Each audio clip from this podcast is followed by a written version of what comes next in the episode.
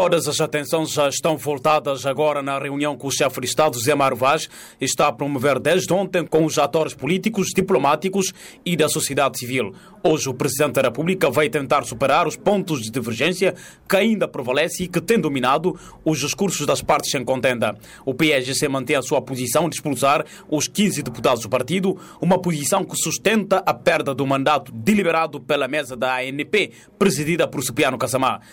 Conta a saída da reunião com o presidente José Marvaz, sublinha a irreversibilidade dessa decisão.